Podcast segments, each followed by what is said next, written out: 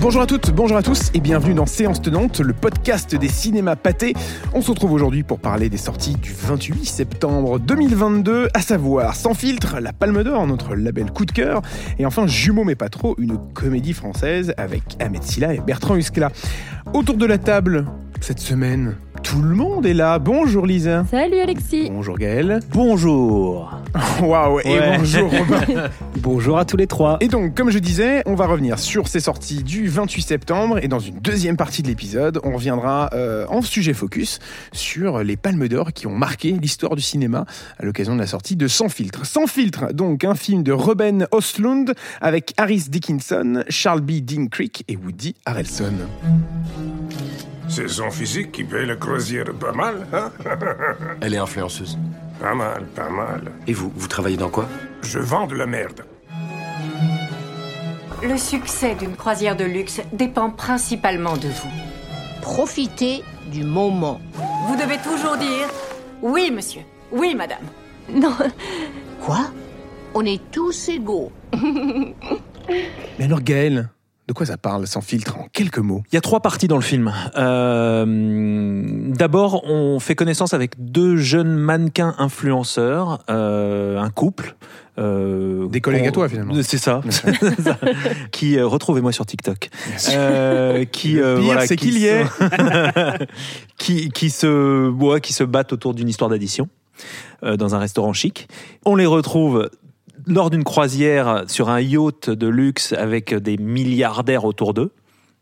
Et il y aura une dernière partie. Waouh En tout cas, quelque chose va se passer sur ce bateau. Exactement. qui fait que le film va prendre une toute autre tournure. Voilà. Sans filtre, c'est donc la deuxième Palme d'Or de Robin Oslund après The Square. Mm. C'est quel genre de Palme d'Or c'est, c'est- c'est- Ça veut dire quoi Une palme d'or qui pique, on va dire. Une palme d'or qui, euh, qui, qui, qui, qui doit faire grincer des dents, euh, en tout cas dans la salle du, du Palais Lumière à Cannes. Euh, c'est c'est de la provocation, enfin, c'est un, c'est un vrai film de, de provocation, un peu dans la tradition d'ailleurs de, des films de Marco Ferreri comme La Grande Bouffe ou comme Louis, Louis Buñuel dans Le charme discret de la bourgeoisie, c'est-à-dire que c'est une satire, un brûlot anticapitaliste, on va dire, anti, euh, anti-fric, anti-libéralisme. Euh, et c'est censé, surtout, ce qui, était, ce qui était quand même assez étrange, assez rigolo pour ceux qui ont pu le voir à Cannes, c'était d'être euh, dans ce microcosme où justement il y avait des influenceurs partout, il y avait de l'argent partout, de voir ce film-là qui tire à boulet rouge sur, Sur ça. les gens qui profitent de ce festival il y et qui sont il y a- parfois dans la Il y avait un truc un peu réjouissant. Donc c'est vraiment une satire féroce, euh, féroce mais drôle parce que c'est le grand atout à mon à mon sens de de, de Ruben Östlund, c'est que c'est très amusant. Il y a, il y a notamment de- une séquence d'intro sur des, des mannequins qui défilent qui est à mon sens, ce que j'ai vu de plus drôle cette année au cinéma. Euh, et en même temps, il y a cette volonté de- de- d'être méchant, incisif et un peu moral aussi. Ouais. On imagine peut-être un, un sourire un peu goguenard du réalisateur pendant, pendant cette séance-là, quand il voyait le film se dérouler devant cette salle de quoi, 2000 personnes, un truc comme ça à Cannes. ouais. Ouais. T'as dit un truc, Lisa? Je voulais rebondir sur ce que disait Gaël, c'est que c'est euh, très drôle, mais c'est aussi très réel. Au finalement, on se rend compte qu'on n'est pas si loin de la réalité, et en même temps, c'est très rythmé. Je trouve ça, je trouve que c'est très intéressant de, et c'est très important, je pense aussi, euh, de remettre la Palme d'Or à un film qui n'est pas que du cinéma d'auteur. Et on sait peut-être dans la tradition, on a peut-être ce cliché que la Palme d'Or doit être peut-être quelque chose de contemplatif, quelque chose certes qui fait réfléchir, mais quelque chose de, de très posé, de très beau finalement. Alors là, Ruben Östlund te met plein d'images magnifiques euh, dans la tronche, mais je trouve qu'il y apporte un rythme, notamment avec euh, trois chapitres, comme tu disais tout à l'heure, qui fait que on, s'ennuie jamais en fait. Il y a un propos et en même temps, il y a quelque chose qui nous tient euh, pendant deux heures et demie, parce que c'est quand même deux heures et demie euh, le film. C'est-à-dire que dans le sens noble du terme, c'est un film très divertissant en fait. Alors de Oui, manière c'est du parfois cinéma d'auteur divertissant en fait. Ouais, de manière parfois morbide, parce qu'il se passe tout un tas Oui. de trucs dans le film et des scènes qui sont euh, assez dérangeantes, euh, qu'on ne révélera pas. Mais- mais, euh, Mais on s'ennuie pas. mais on Mais s'ennuie c'est- jamais. Quoi. C'est peut-être ça aussi qui fait que ça a peut-être marqué aussi à Cannes, c'est qu'il y a des, des scènes par à coup qui, qui nous prennent vraiment au trip. mettent un coup de poing. Voilà, en et je ventre, pense ouais. que c'est des scènes en fait au final qui restent. Alors est-ce que c'est resté dans la tête du jury à, à l'époque? Euh, Sûrement. Il y a eu d'autres ouais. films qui ont qui ont dû le faire aussi, mais je trouve que je trouve que c'est mérité. Enfin moi personnellement j'ai pris une claque en, en regardant sans clairement. filtre. Après, parfois, il y a peut-être une certaine gratuité dans ces scènes qui sont volontairement euh, provocantes. Et peut-être, Oui. euh, on, on pourrait se dire, est-ce qu'il en fait pas un peu trop alors qu'on comprend ce qu'il veut dire? Mhm. Mais à côté de ça, comme ça alterne entre ce côté euh, cynique, satirique, comme tu disais, euh, Gaël, de, de comédie un peu pure, et des moments euh, plus sérieux de drame, euh, je trouve ça bien que finalement, euh, de lui-même, le réalisateur nous dise on peut à la fois euh, rire de ces situations et presque en pleurer. Euh, il nous donne pas une réponse franche dès le début ou à la fin. Il laisse le choix au spectateur de prendre euh, le film comme il le veut et euh, d'avoir son propre regard dessus. Ouais, il faut aussi dire un truc quand même qui moi me qui est vraiment particulier à ce cinéaste, c'est euh, sa, sa profonde misanthropie. C'est-à-dire que c'est Mm. quand même un mec qui déteste tout le monde, hein, que ce Mm. soit les influenceurs, les super riches, les, les pauvres mecs qui ont rien demandé. Enfin, vraiment, tout le monde en prend pour son grade. Et ça, c'est- enfin, je veux dire, c'est quand même le- le- la, la violence de cette de ce discours-là.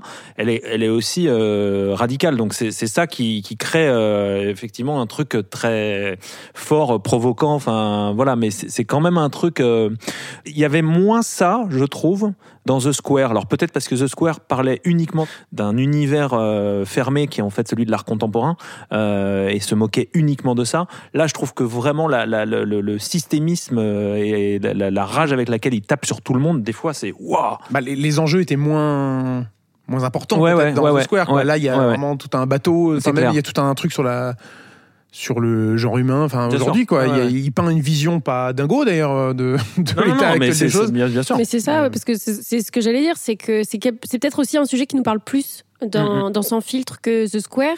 Et du coup, je pense que ça, ça apporte du, du percutant à notre expérience de spectateur, Ouais, je ouais, pense.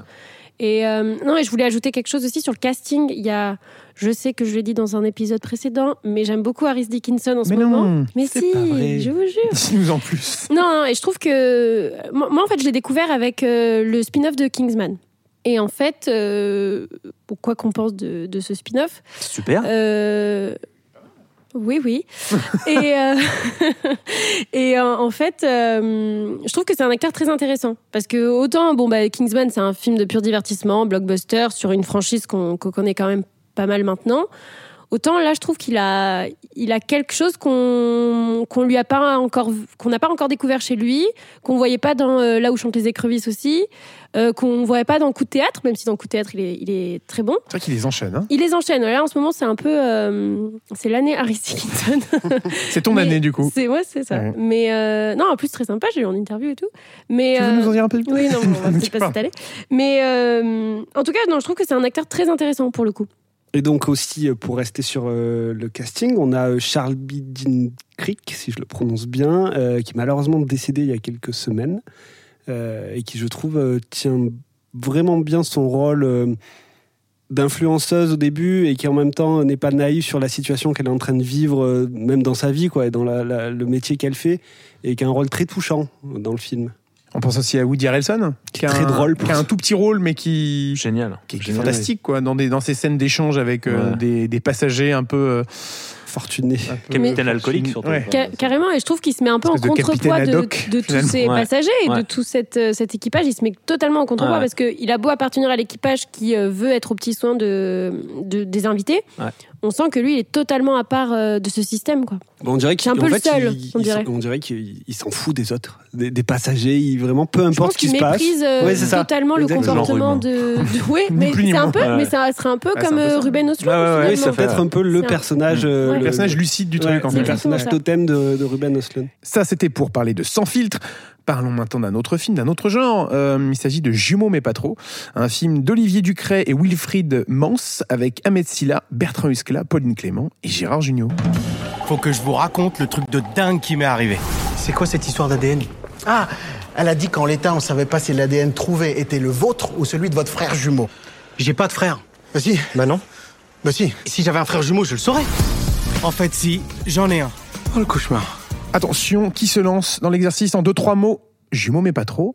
Ça parle de quoi? Donc, c'est l'histoire de euh, deux frères qui euh, s'ignoraient totalement, qui ne savaient pas qu'ils avaient chacun un frère, et par euh, un hasard un peu de circonstances, vont apprendre l'existence l'un de l'autre, et forcément en plus qu'ils sont jumeaux, donc, et ça va forcément amener des péripéties dans la vie de chacun et toute un- une question sur l'acceptation de sa famille et de son héritage. Sachant que l'un est blanc et l'autre est noir. Tout à fait, ça c'est un peu le ressort comique euh, du postulat de base. Et qu'est-ce qui fait que Jumeaux mais pas trop est un film à découvrir sur grand écran cette semaine? C'est à moi. c'est Ouais, à oui, c'est à toi, je te L'émotion, non, l'émotion. Ouais. C'est-à-dire que euh, euh, moi, je m'attendais à ce que ce soit. euh, Il y a un pitch, un, un concept, effectivement, un noir, un blanc qui se retrouvent, qui sont jumeaux, qui savent pas qu'ils existent. On se dit, ok, ça va partir dans un, une, une, un- un- ce que les Américains appellent les, les comédies high concept. Et en fait, très vite, le, le scénario décide de, de, de raconter plutôt la manière dont ces deux-là vont s'entendre ou enfin être obligés de s'entendre.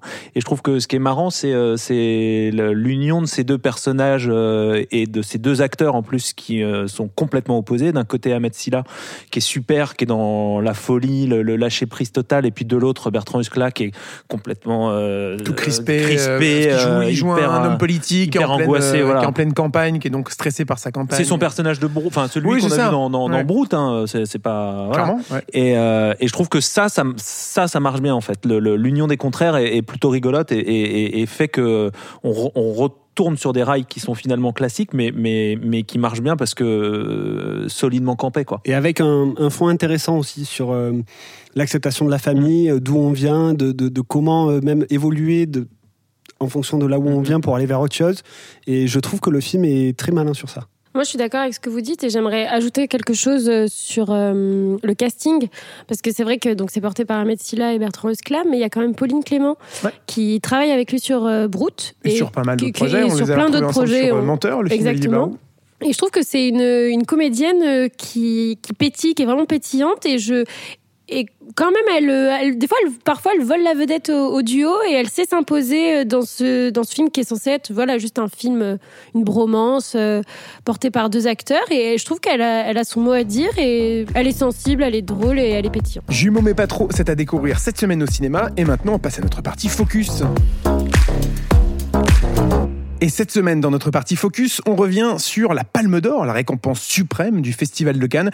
Et on va revenir sur les films lauréats qui ont eu cette euh, fameuse récompense depuis euh, eh bien, très longtemps, depuis peut-être même la création du festival. Peut-être que quelqu'un nous donnera la première Palme d'Or comme euh, l'une de ses favorites.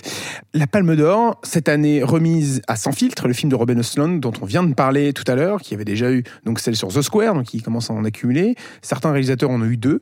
C'est le cas de. Francis Ford Coppola Et voilà. Oh, et voulu Bill Auguste J'ai voulu le piéger. et Bill Auguste. J'ai voulu piéger Gaël et il sait tout. C'est quoi les films les plus marquants pour vous qui ont reçu? Alors je vous demande pas vos préférés, gardez-les de côté. On en reviendra, on reviendra là-dessus pardon dans, dans, dans une deuxième partie de ce, ce petit focus. Mais euh, les, les palmes qui ont le plus marqué l'histoire du cinéma selon vous, Gaël? Bah, euh, il y en a plusieurs. Il y a les, les, les palmes qui euh, actent d'un d'un mouvement de cinéma. euh, D'une époque D'une époque. Quand on sacre euh, Apocalypse Now, on dit quelque chose à la fois du cinéma, mais effectivement, à la fois, il y a aussi un geste politique. Quand il y a, il y a, il y a la- l'acceptation aussi d'une d'une d'un certain d'un certain courant esthétique. Euh, moi, par exemple, la- le- alors c'est aussi une de mes palmes d'or préférées, mais quand euh, quand La vie d'Adèle reçoit la, la- la palme, ça dit quelque chose sur le cinéma français et ce qu'il incarne à l'international de très très fort. Il en reçoit Euh, trois d'ailleurs. Il en reçoit trois, effectivement. Euh, je trouve que c'est pour le euh, film et une pour chacune des Ouais, actrices. pardon, Pardon. remise par Steven Spielberg. Je trouve que c'est, ce qui est intéressant en plus, c'est que c'est à la fois le reflet d'un instant de cinéma, mais c'est aussi le reflet de, de- d'un goût euh, du, d'un cinéaste qui est le président du jury, enfin alors avec son jury aussi hein, évidemment, mais je trouve que ça, ça colore en fait le, le résultat de, de trucs très personnels et qui en disent autant sur un, un état du monde que sur euh, la personnalité d'un, d'un- d'un réalisateur. Lisa? Non, moi, ce que ça m'évoque que la, la Palme d'Or, c'est que peut-être depuis ces, on va dire, peut-être 10-15 dernières années, peut-être un peu plus longtemps, je sais pas, hum, je trouve que c'est très éclectique. Parce que du coup, comme tu disais Gaël, c'est en fonction d'un jury, c'est en fonction d'un président, c'est en fonction d'une sélection aussi.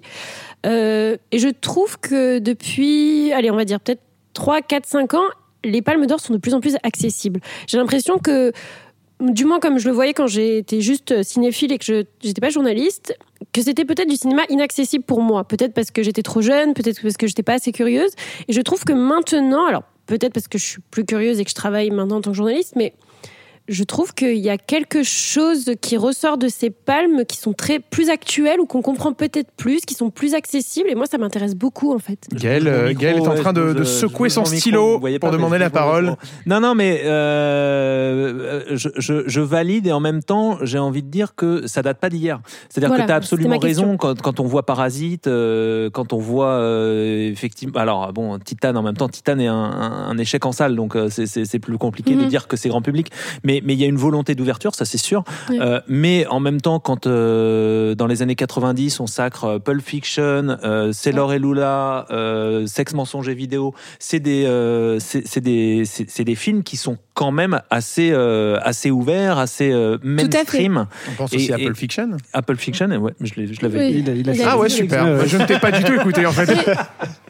Non, mais c'est intéressant. Je- je- Que je t'ai pas écouté Non, pas du tout. Ça, Non. ça me déçoit. Ouais, ça, Mais je comprends. non, ce que ça dit aussi, c'est le rapport de, du festival avec le cinéma américain. Ouais. Et avec un certain type de, de cinéma aussi, euh, ce que les Américains appellent crowd pleaser, euh, grand public, on va dire. Quand, il, quand on sacre Parasite, c'est un, c'est un, c'est un coup génial Mm. du festival, je trouve. Mais euh, voilà, effectivement, moi, je suis, je je suis toujours un peu.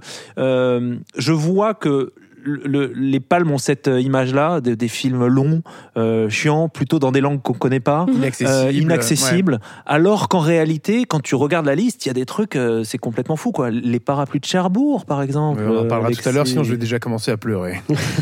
Non, mais je suis tout à fait d'accord avec toi. Après, peut-être c'est parce que c- il me manque de l'expérience ou, ou là-dessus ou du, du, re- du recul, on va dire. Mais j'ai l'impression que c'était peut-être plus des épiphénomènes avant que, que maintenant. Mais peut-être parce que peut-être parce que maintenant, tout simplement, tout ce qui a été euh, ce qui a été euh, récompensé par la Palme d'Or m'intéresse peut-être plus que ce qui se faisait avant. Je, je sais pas. je- ça- Mais ça fait peur en fait, je crois. En Ouais, fait, je crois, que ça crois fait que ça peur. fait peur. Mm, C'est, mm. pas, tu vois, c'est pas juste un truc d'expérience. Je pense que vraiment, il y a un label qui est à la fois où tu te dis, je vais voir du grand cinéma, Ouais. mais en même temps, le grand cinéma, ça peut être du grand cinéma populaire, quoi. Oui, et, puis c'est un ressenti et- personnel à chaque Ouais, fois ouais. le cinéma. Donc, euh, et chacun a son, ses références, euh, ses, ses émotions propres aussi. Donc, euh, Mais euh, ça va dans ce que vous étiez en train de dire et je, suis- je suis d'accord avec vous. On a l'impression aussi que souvent, depuis quelques années en tout cas, si on, si on suit un peu le, le- le festival, les palmes euh, sont inattendues. Très souvent, euh, les, euh, on- la presse où on fait des, des- des pronostics, on s'attend à ce que cette palme pour telle raison va, euh, tel film pardon pour euh, telle raison va être récompensé. Et très souvent, je trouve que le jury ou en tout cas le président du jury arrive à surprendre et à mettre en avant un film qui peut-être ne s'était pas forcément démarqué lors des projections, mais qui dit quelque chose sur, euh, sur la période, sur le Mm. temps, sur la société en tout cas. Et euh, c'est intéressant après de voir quelle palme euh, vieillit plus ou moins bien aussi. Et revenir se dire, ah oui, ce film qui a été récompensé, on l'a un petit peu oublié quelque chose. On, l'a un petit peu oublié, mais il voulait dire quelque chose à l'époque. suis Parlons justement de ces palmes qui ont le mieux vieilli. Parlons de nos palmes préférées, de ces meilleurs films euh, récompensés par la récompense suprême canoise. Euh, si vous ne deviez en garder qu'un, alors je sais que la sélection est très grande. euh, qui veut se lancer Qui veut nous donner sa, sa palme chouchou? Gaël Bah non, mais moi j'allais te demander si j'ai le droit d'en prendre deux. Sinon, je vais dire le salaire Écoute. d'Apocalypse Now. Prends-en deux, ça me fait plaisir. Le salaire de la peur et Apocalypse Now. Voilà. Dis-nous pourquoi. sont- Pourquoi donc? Bah, parce que c'est deux films absolument euh, magistraux. euh, un film français, Le Salaire de la peur de, de, de Henri-Georges Clouzot, qui est un- une, un- une merveille de mécanisme, euh, de, de mécanique plutôt, euh, de, de thriller, de suspense, avec ces types dans leur camion qui doivent euh, ramener de la, de- des explosifs et qui, qui, qui traversent la pampa avec dans- à, bord de leur voilà, au bord de leur engin mortel. Et puis Apocalypse Now, parce que je pense que c'est le, le symbole du cinéma et que c'est l'un des plus grands films de, de, de tous les temps, euh, avec ou sans palme. Je trouve que c'est vraiment deux films qui sont euh, extraordinaires. Le fait est qu'il en a eu une. Oui. Robin? Je peux en avoir deux, moi aussi. Mais allez, Oh ça, là ça me là. fait plaisir, c'est ma journée aujourd'hui. Magnifique. Alors moi, je dirais en, en palme très marquante, il y a Taxi Driver déjà. Ouais. Et euh, ça allait un peu avec ce qu'on disait sur un film qui marque parce que c'est le témoin de son époque. Donc quand on voit Taxi Driver, on voit le New York de ces années-là, euh, avec toute la violence qu'il y avait, euh, toute la un peu la décadence même d'un certain âge d'or euh, de, la ville. Euh, donc bon, Taxi Driver, c'est aussi des interprétations, un réalisateur incroyable qui est récompensé. Et plus récemment, euh, l'énorme coup de cœur, ça a été Parasite. en tout cas pour moi, avec euh, ce film qui, euh, euh, peut-être un peu comme justement euh, Sans filtre, qui est une satire euh, de la société et euh, de différentes euh, classes de la société. Et euh, je trouve ça très intéressant, euh, la confrontation justement de ces deux mondes. Un film très drôle, un film euh, très surprenant, dramatique et euh, qui reste euh, bah, un chef-d'œuvre de ces dernières années. Elisa? Bon, alors moi j'en ai qu'une du coup. Euh, Enfin j'en ai qu'une. Ma préférée, c'est c'est très convenu, mais c'est Pulp Fiction. Pourquoi? Parce que euh, alors déjà je suis une grande fan de Quentin Tarantino. Je pense que quand j'ai découvert ce réalisateur, parce que il a eu la Palme d'Or, je, n'étais pas née, mais mais du coup quand j'ai quand j'ai quand j'ai plongé un peu dans cet univers, je crois que Pulp Fiction a été le premier film que j'ai vu de, de Tarantino. J'ai cru que tu allais dire au cinéma euh, ou de ta vie. Suis Non, non, non, de donc. Tarantino. non, quand même, je l'ai vu hier. euh, D'accord. voilà. Non, non, mais je veux dire que, tu as vu dans ta vie, la première non, non, fois. Non, non, ça- c'est un peu violent pour euh, une première rentrée ans. dans le cinéma. Tout ce que ça symbolise, je pense, aujourd'hui au niveau de la pop culture, le casting qui est quand même incroyable. Et en fait, tout, ce que, tout ce qui se passe dans les coulisses, tout ce que j'ai lu après sur les coulisses, sur par exemple le retour de John Travolta dans un Tarantino, enfin, tout ça m'a toujours très, beaucoup intéressé. Il y a beaucoup de scènes euh, d'une d'une violence qui, moi, ne me, ne me débecte pas et que j'ai pu notamment retrouver dans son film des, des claques de scéniques que j'ai j'ai beaucoup aimé. Je pense que c'est ça qui me scotche beaucoup aussi. Après, le cinéma Tarantino n'est pas celui de Robert Hutz- Hutzlung. mais euh, De Robert Hossein. de Ruben, de Ruben.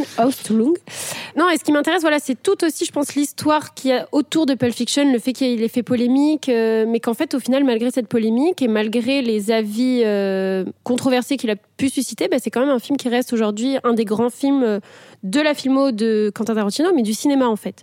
Et je pense que c'est par rapport à tout ce qu'il a représenté euh, dans la pop culture, en fait. Et moi, j'ajouterais. Et toi, Alexis Ah, merci. Et toi, Alexis, Oh, bah, c'est gentil. euh. J'allais pas du tout donner ma réponse euh, d'emblée.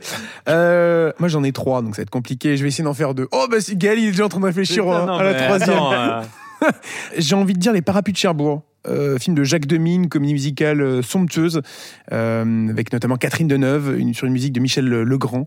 Euh, voilà, est-ce que c'est un film qu'on a besoin de présenter? Je ne sais pas. C'est sublime de.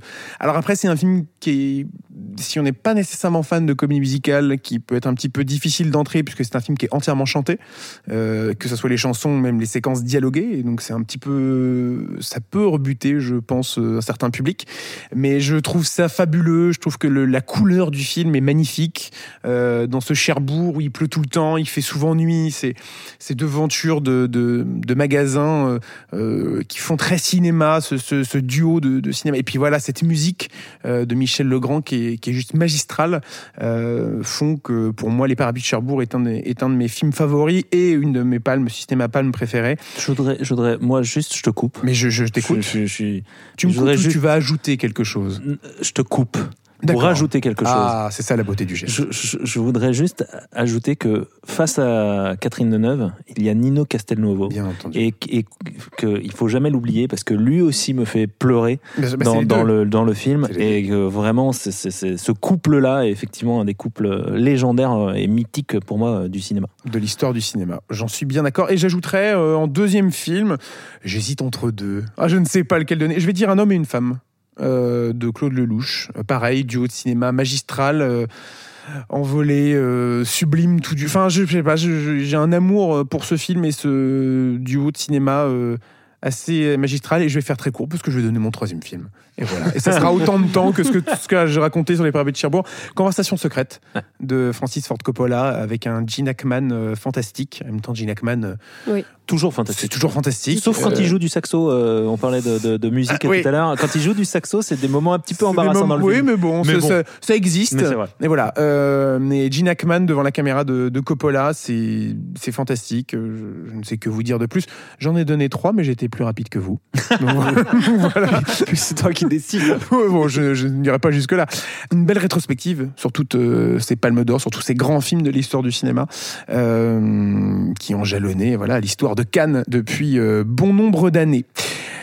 Eh bien, on s'approche de la fin de cet épisode de séance tenante. Euh, Qu'est-ce qu'on peut vous rappeler? On peut vous dire que le 6 octobre, euh, dans le cadre des séances Elle au cinéma, on diffusera le film Simone, le voyage du siècle dans les cinémas pâtés, un film d'Olivier Dahan avec euh, Elsa Zilberstein, Elodie Boucher et Olivier Gourmet. Le film sur le, biopic sur la vie de, Simone Veil, qu'on diffusera donc en avant-première. Et puis vous avez encore jusqu'au 2 octobre pour profiter du, du festival première, bien sûr. Avant de clôturer cet épisode, revenons sur les bonnes raisons. Pourquoi il rigole Non, de cet marre. épisode Eh homérique. oui, de cet épisode. Bah, bien sûr. Homérique. Bah, bien sûr. Euh, revenons sur les, les bonnes raisons d'aller voir euh, les, les deux films de la semaine, à savoir Sans filtre, un film de Robin Osland avec Harry Dickinson, Charles B. Dean Creek et Woody Harrelson. Pourquoi faut-il aller voir ce film, Robin? Pour le propos social qui est derrière. Très bien. Gaël? Pour l'ouverture, un extraordinaire moment de, de, de, de- de déconne, on va dire, vraiment inoubliable sketch euh, Dans le film. Ouais, Ouais. dans le film. En plan séquence, je crois, en plus. Oui. Donc, euh, euh, moi, j'en ai deux. Est-ce que je peux en donner deux Ouais, mais ça, c'est un coup avez à ce que tu palmes. donnes. C'est un coup à ce que tu donnes ma bonne raison. Et alors là, moi, je serais un peu C'est- euh, j'ai C'est quoi ta bonne raison Moi, je dirais la scène du restaurant. Non, c'est pas ça. Eh bien voilà. Eh bien du coup, je le dis maintenant. La scène du restaurant. J'en dis pas plus. Non, moi j'en ai deux et c'est. euh, Alors, sans surprise, je pense que vous y attendez. C'est pour Harris Dickinson, Mais non. mais si. Mais euh, quelque chose qu'on n'a pas cité tout à l'heure que j'ai oublié, c'est la bande originale du, du film, notamment une séquence finale sur Fred Again, Maria. S'il vous plaît, écoutez cette musique. Voilà. Voilà. Après. Il faut aller jusqu'au bout du film. Vous allez, au, pour, euh, vous allez au bout du podcast. vous allez au bout du podcast, vous allez au bout du film pour entendre euh, ce morceau avec euh, la scène finale qui est euh, qui m'a qui m'a scotché. Voilà. Tout un programme. Et enfin, Jumeaux mais pas trop, dans une autre ambiance, un film de Olivier Ducret et Wilfried Mans avec Ahmed Silla, Bertrand Esclat, Pauline Clément et Gérard Jugnot. Pourquoi faut-il aller voir ce film sur grand écran cette semaine? Robin? Pour euh, l'émotion qui arrive à s'en dégager. Moi, je vais dire pour Ahmed Silla, que je trouvais vraiment super. Moi je vais dire pour Pauline Clément. Eh ben moi je vais dire pour Bertrand Esclat. pas de jaloux. Comme ça tout le monde est content. Il n'y a pas de jaloux. Merci beaucoup à vous trois d'avoir été avec nous aujourd'hui. Euh, merci Robin. Merci Alexis. Merci Gaël. Merci. Et merci Lisa. Merci à tous les trois. Merci de votre écoute et de votre fidélité. Prenez soin de vous et à très bientôt au cinéma.